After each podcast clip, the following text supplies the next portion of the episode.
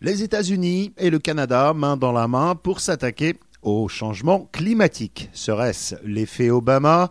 Les autorités canadiennes viennent en effet de faire savoir qu'elles souhaitaient profiter de l'arrivée à la Maison-Blanche du nouveau président pour prendre les choses en main et tenter de mettre en place une véritable politique commune avec euh, leurs cousins, au moins dans la lutte contre les émissions de gaz à effet de serre, et ce, sans porter préjudice bien sûr à l'économie, imposer des charges excessives aux entreprises dans la situation actuelle de ralentissement économique resterait délicat. Alors comment les Canadiens pensent pouvoir proposer une harmonisation des mesures à prendre dans ce domaine, notamment avec la mise en place d'un régime de régulation nord-américain de ces gaz, mais aussi par une approche coordonnée des défis environnementaux et énergétiques?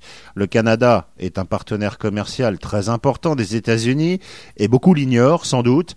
Il est aussi le principal fournisseur d'énergie du pays. La logique voudrait donc qu'à travers leurs échanges, les deux pays puissent fixer des objectifs communs, un système de cibles et d'échange de droits d'émission de gaz maîtrisé, ce qui n'existait pas sous l'administration Bush.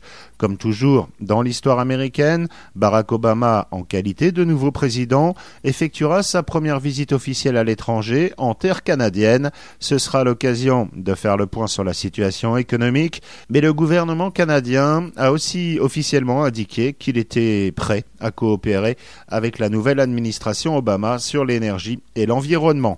Utilisation des biocarburants comme l'éthanol, normes d'émission des véhicules automobiles jusqu'ici non harmonisées selon les États américains, développement des gazoducs pour acheminer le gaz d'Alaska et du nord canadien vers les marchés américains, les sujets ne manquent pas.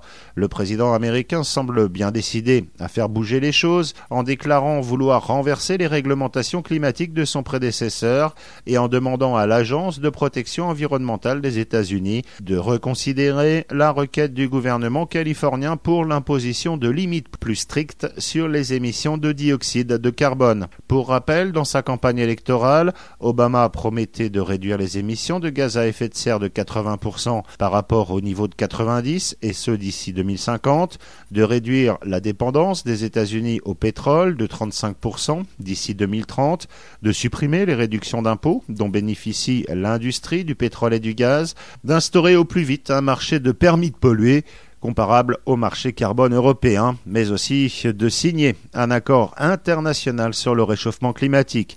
Face à tous ces défis, l'aide du Canada devrait lui être bien utile, en tout cas elle ne sera pas trop. Sera-t-elle suffisante? C'est à souhaiter. Fabrice Hubert, économie environnement pour Fréquence Terre. Retrouvez cette chronique sur le site de la radio fréquenceterre.com.